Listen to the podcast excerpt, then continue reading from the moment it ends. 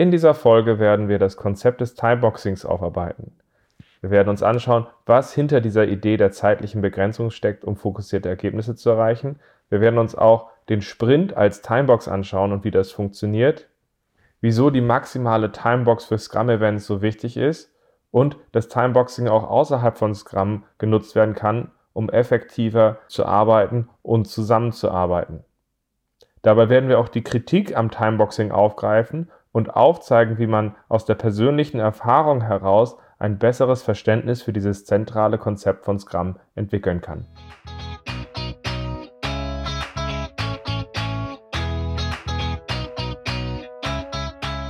Scrum ist einfach zu verstehen. Die Krux liegt in der Anwendung für deine Zwecke in deinem Kontext. Der Podcast Scrum Meistern gibt dir dazu Tipps und Anregungen. Moin Moin, unser heutiges Thema ist Timeboxing. Schön, dass du dabei bist. Mein Name ist Ralf Kruse. Ich helfe Organisationen durch Training und Coaching agile Herangehensweisen effektiv zu nutzen und das ohne Dogma und Methoden als Selbstzweck. Das ist letztlich auch die Motivation hinter diesem Podcast Scrum Meistern. Weil meine Erfahrung ist es, dass wenn wir klar herausarbeiten, was wir durch eine neue Methode erreichen wollen und uns auch bewusst sind, was die Intention der eingesetzten Werkzeuge ist, dann können wir daraus für eine neue Methode wie Scrum auch einfach relativ klar eine konsequente Nutzung und Umsetzung motivieren. Und das eben ohne Dogma und Methode als Selbstzweck. Und genau das haben wir heute zu dem Thema Timeboxing vor. Um erstmal nochmal klar herauszustellen, warum es wichtig ist, über Timeboxing zu reden, muss man sich klar machen, dass Timeboxing eine bewusste zeitliche Begrenzung ist, in der man versucht, fokussiert ein definiertes Ziel zu erreichen. Dies ist in Scrum ein zentrales Element. Der Sprint ist in diesem Sinne eine Timebox, die Scrum-Events haben eine maximale Timebox und Timeboxes lassen sich auch unabhängig von Scrum als Werkzeug für die effektive Zusammenarbeit nutzen und das mache ich insbesondere in Meetings. Und in dieser Form wird insbesondere in der Scrum-Community die Timebox als essentielles Werkzeug gesehen. Außerhalb der Scrum-Community gibt es oft Kritik an dem Konzept der Timebox, die wir nochmal weiter aufgreifen sollten.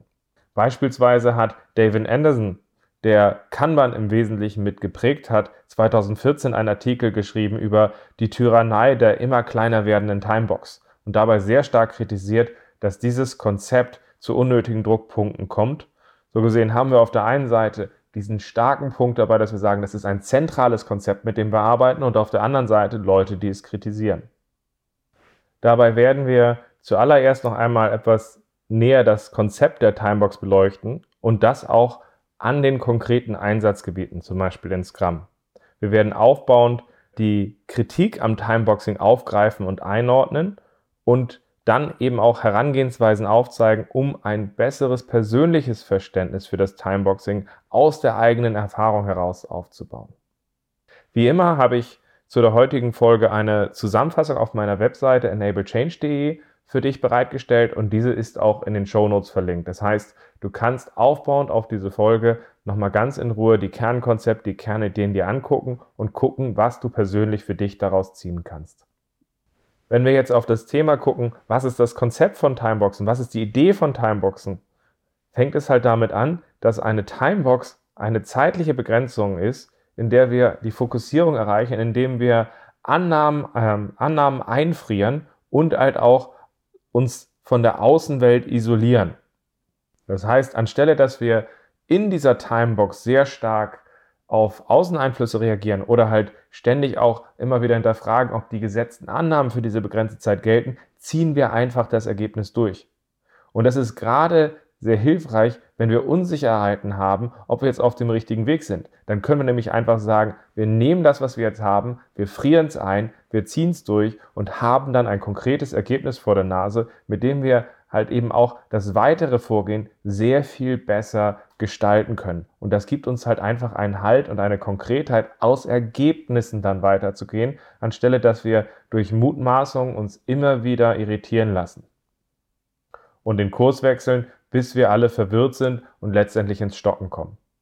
Das können wir uns jetzt insbesondere auch nochmal angucken, weil der Sprint ist ja an sich eine Timebox. Und das heißt, anstelle aus diesen Unsicherheiten und neuem Wissen den Kurs ständig zu ändern, frieren wir am Anfang eines Sprints die groben Annahmen über Anforderungen und Herangehensweisen ein, nehmen diese begrenzte Zeit des Sprints und versuchen in der Zeit forciert zu Ergebnissen zu kommen. Dadurch, dass wir die Annahmen einfrieren, werden wir sicherlich nicht das perfekte Ergebnis haben, was auf die letzten groben Ideen reagiert, aber es hilft uns dabei, für diese begrenzte Zeit von maximal ähm, 30 Tagen unsere Arbeit beherrschbar zu machen und uns dabei zu helfen, halt auch zu einem Ergebnis zu kommen. Das ist die ganze Idee dahinter. Zusätzlich hilft uns diese wiederkehrende stabile Rhythmus der Sprints dabei, Routinen herauszubilden, die uns dabei helfen, weiter fokussierter und besser uns auf die Herausforderungen konzentrieren zu können. Und aus der Stabilität Sprint für Sprint haben wir dann halt einfach auch eine Erfahrung, aus der wir von einer Runde zur nächsten lernen können, weil es ist derselbe Rhythmus mit denselben Leuten in dieser isolierten, stabilen Umgebung. Und das hilft uns dabei zu sagen, okay, der letzte Sprint war irgendwie schlechter als die davor. Was nehmen wir daraus mit? So gesehen ist dieses Timeboxing ganz, ganz essentiell für das Konzept des Sprints.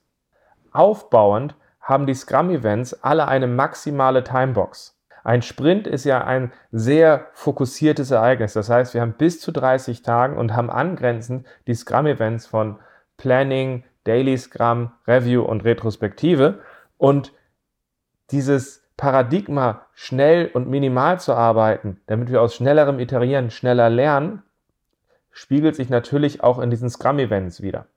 Viele von uns haben natürlich die Tendenz, dass wenn wir erste Erkenntnisse haben, dass wir sagen, Moment mal, jetzt müssen wir in der Planung, im Review oder in der Retrospektive unsere Gespräche natürlich ausufern lassen und wir sollten jetzt länger darüber reden. Aber tatsächlich ist das Ziel in Scrum zu sagen, wir versuchen schnell und fokussiert zu iterieren und das heißt auch, wir brauchen diesen Fokus in diesen Scrum-Events, um in dieser Zeit für Planning, Daily, Review und Retrospektive diese fokussiert zu einem ausreichenden Ergebnis zu bringen, aus dem heraus wir dann schneller in weitere Sprints kommen. Würden wir dem nachgeben und das, die Scrum-Events ohne eine solche maximale Timebox fahren, ist die Wahrscheinlichkeit, dass man schon nach dem ersten Sprint anfängt, darüber zu reden, Moment mal, wäre es denn nicht jetzt besser, noch länger hier zu diskutieren und da nochmal Zeit reinzustecken und plötzlich ist man bei viel längeren Sprints und bei viel weniger Iterationen, aus denen man lernen kann und das ist gerade in diesem komplexen Umfeld, wo es darauf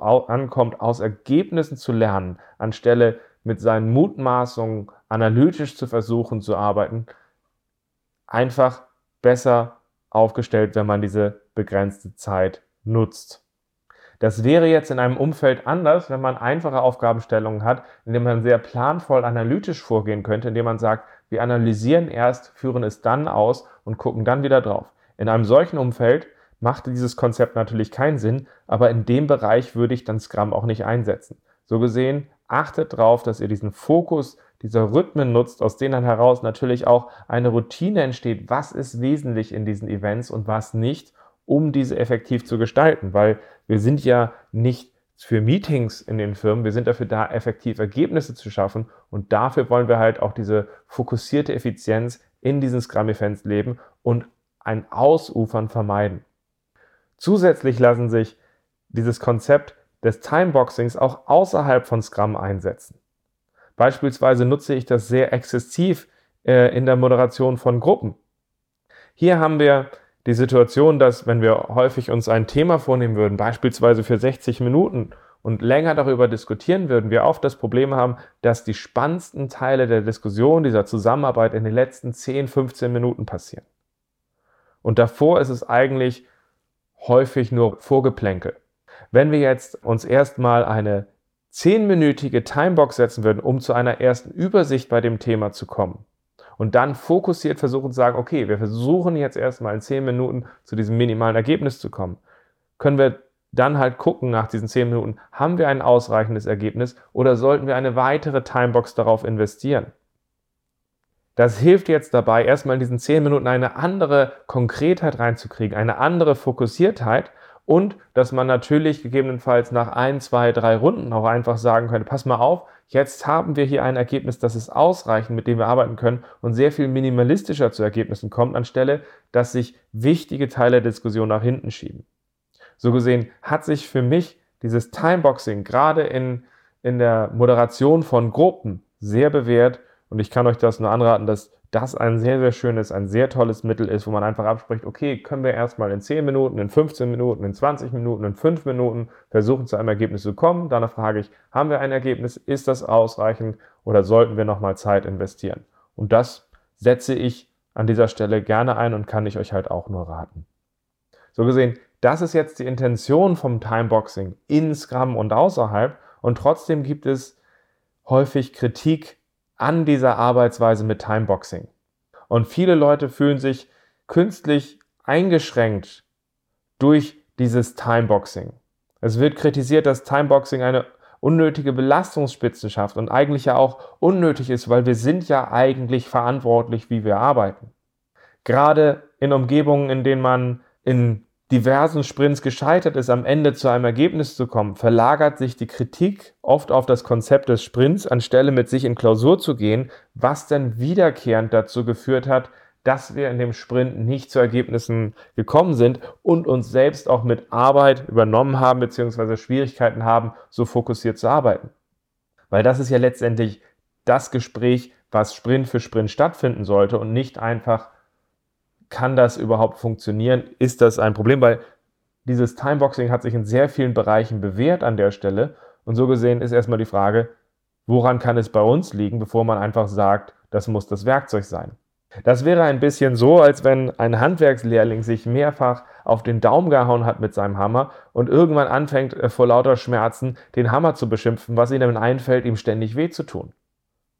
In der Situation wäre es für jeden ja klar zu sagen, das ist nicht der Hammer hier, was das Problem ist, sondern wir müssen auch gucken, wie wir dieses Werkzeug meistern. Und ähnlich verhält sich das Ganze, wenn wir auf Timeboxing drauf gucken. Für mich ist Timeboxing ein Werkzeug. Und ja, ich nutze natürlich nicht nur Timeboxing als Werkzeug, ich nutze auch andere Werkzeuge und Wege, um diese zugrunde liegenden Intentionen zu erreichen. Es bleibt aber für mich ein sehr wirksames Werkzeug und hat sich für mich in sehr vielen Situationen bewährt und gute Dienste geleistet. Gleichzeitig muss man aber auch sagen, dass dieses Konzept, diese, dieses Werkzeug des Timeboxing etwas ist, was man auch erstmal beherrschen muss und was häufig auch eine Umstellung braucht, wie wir arbeiten, weil wir häufig durch Perfektionismus geprägt sind und wenn wir sagen, wir nehmen uns erstmal zehn Minuten vor oder wir nehmen uns erstmal einen Sprint von zwei Wochen vor und versuchen ein Ergebnis zu schaffen, was gut genug ist, dann ist gut genug natürlich auch der Feind von Perfektion. Und das müssen wir uns einfach auch klar machen an der Stelle, dass der Weg dahin, dieses Tool für sich zu verinnerlichen und zu meistern, eine große Herausforderung ist, ein großes Learning ist, was man auch einfach auch aus Erfahrung heraus schaffen muss. Was uns zu meinem letzten Punkt für diese Folge bringt. Letztlich ist, ist es meine, meine Erfahrung, dass es, dass man nur, wenn man aus eigener Erfahrung erlebt, was Timeboxing ist und dieses erlebt, man tatsächlich auch anfangen kann, es wirklich zu verstehen. Es reicht nicht einfach aus, darüber theoretisch zu sprechen. Man muss es erleben. Und dafür sehe ich zwei Wege, wie man das Ganze erreichen kann, die ich sehr gerne benutze und aus denen ich, mit denen ich sehr gute Erfahrungen gesammelt habe. Also, zum einen setze ich gerne in Workshops ein Format ein, was ich Minisprints nenne. Das heißt, ich nutze Minisprints mit Planung, Arbeitszeit, Review und Retrospektive, wo wir in Summe 90 Minuten Zeit haben, um, am, um dann in einer Sequenz von mehreren Minisprints erleben können, wie dieses Timeboxing eigentlich funktioniert. Und das hilft uns dabei ja auch in der Gruppe, dieses Format zu erleben. Und aus der Wiederholung heraus schafft man es, ein Gefühl für nach einigen Sprints zu entwickeln, was Timeboxing eigentlich bedeutet, was es heißt, dass sich Routinen dabei rausbilden, was es heißt, dass sich Gruppen, die zusammenarbeiten, in einer solchen Timebox zusammenraufen. Und dieses Format werde ich in einer anderen, späteren Folge nochmal ausführlicher behandeln. Ähm, es hat sich halt aber einfach für mich bewährt, weil die Wahrscheinlichkeit, dass Leute nach drei, vier, fünf, sechs Sprints Timeboxen verstanden haben, ah, darum geht es hier, ah, das fokussiert so, ist einfach sehr hoch. So gesehen mache ich das gerne in Workshops, ein, zwei Tage und dann ist eigentlich klar, worum es hier geht. Und das ist natürlich, wenn wir in der Gruppe eine Erfahrung sammeln wollen, sensationell. So gesehen, überlegt mal, ob so etwas nicht etwas ist, was ihr in eurem nächsten Workshop für euch benutzen könnt.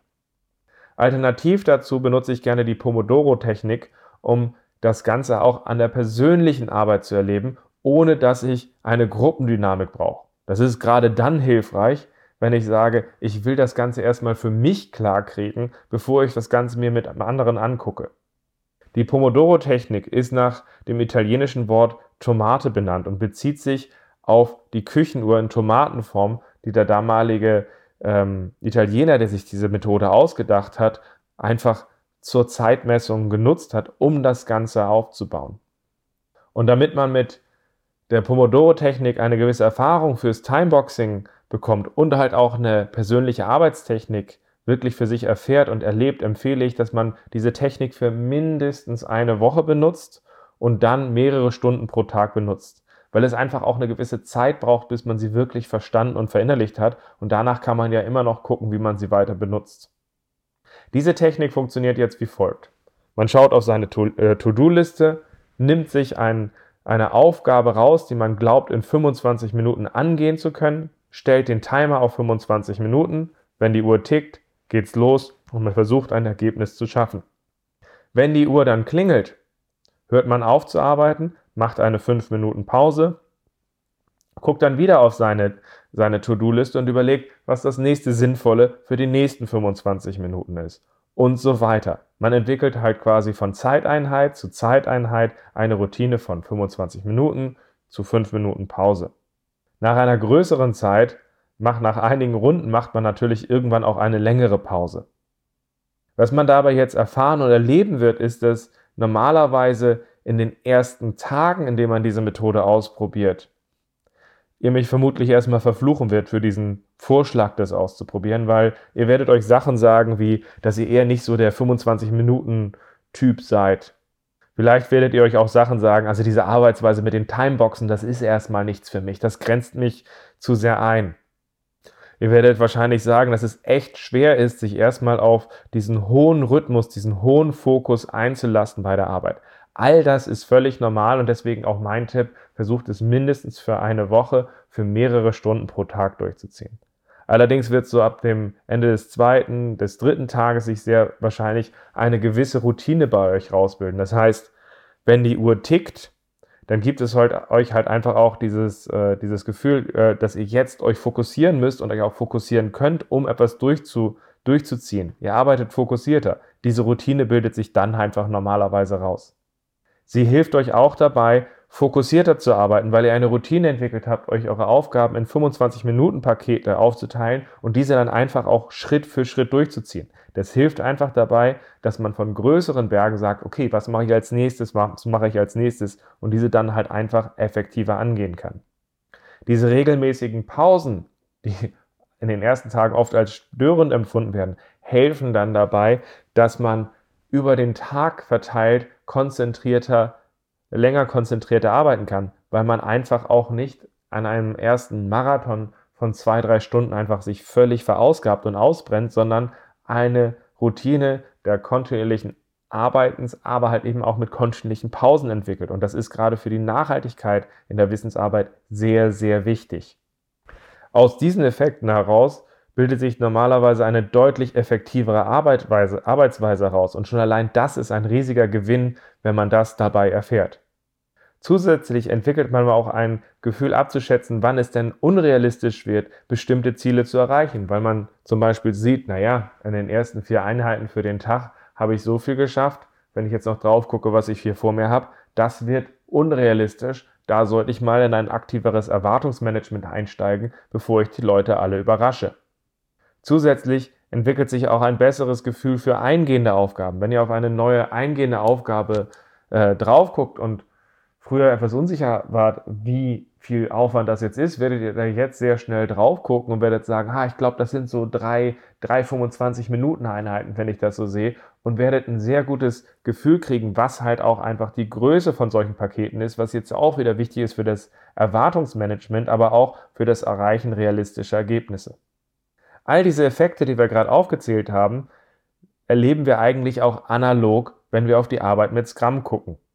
Das heißt, diese Arbeit mit der Pomodori-Technik hilft euch dabei, eine persönliche Erfahrung, eine persönliche Klarheit zu haben, wo die Vorteile vom äh, Timeboxing liegen, aber auch, wo die Tücken und die Herausforderungen liegen. Diese persönliche Klarheit hilft natürlich auch für das persönliche Verständnis mit Scrum zu arbeiten. Es hilft aber auch, ähm, andere glaubwürdiger abzuholen, wie man mit Scrum, Scrum und diesen Timeboxen arbeitet. Weil ihr letztendlich ja eine eigene Erfahrung habt, aus der ihr heraus sagen könnt, ja, das fühlt sich im ersten Moment komisch an, aber es kann einem helfen und ist ein gutes Werkzeug, in einem komplexeren Umfeld fokussierter zu Ergebnissen zu kommen. So gesehen, vielleicht lasst uns das in dieser oder jener Form einfach mal ausprobieren. Fassen wir also nochmal zusammen. Das Konzept des Timeboxings ist ein zentrales Konzept äh, in Scrum, wo die Timebox eingesetzt wird, sich Sprint für Sprint zu organisieren. Jeder Sprint ist eine Timebox und jedes Scrum-Event hat eine maximale Timebox. Auch außerhalb von Scrum helfen Timeboxes dabei, die Arbeit effektiver zu organisieren und auch die Zusammenarbeit effektiver zu organisieren.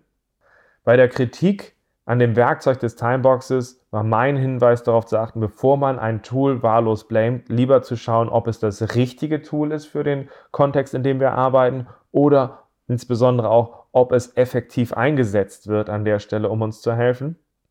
Um ein besseres Verständnis für das Timeboxing an sich zu bekommen, ist meine dringende Empfehlung, sich eine persönliche Erfahrung aufzubauen. Dies kann man sowohl dadurch erreichen, dass man Workshops organisiert in Form von Minisprints, indem man als Gruppe dieses Timeboxing zusammen erlebt oder in der persönlichen Arbeit die Pomodori-Technik für mindestens eine Woche benutzt, um ein Gefühl einfach dafür zu entwickeln.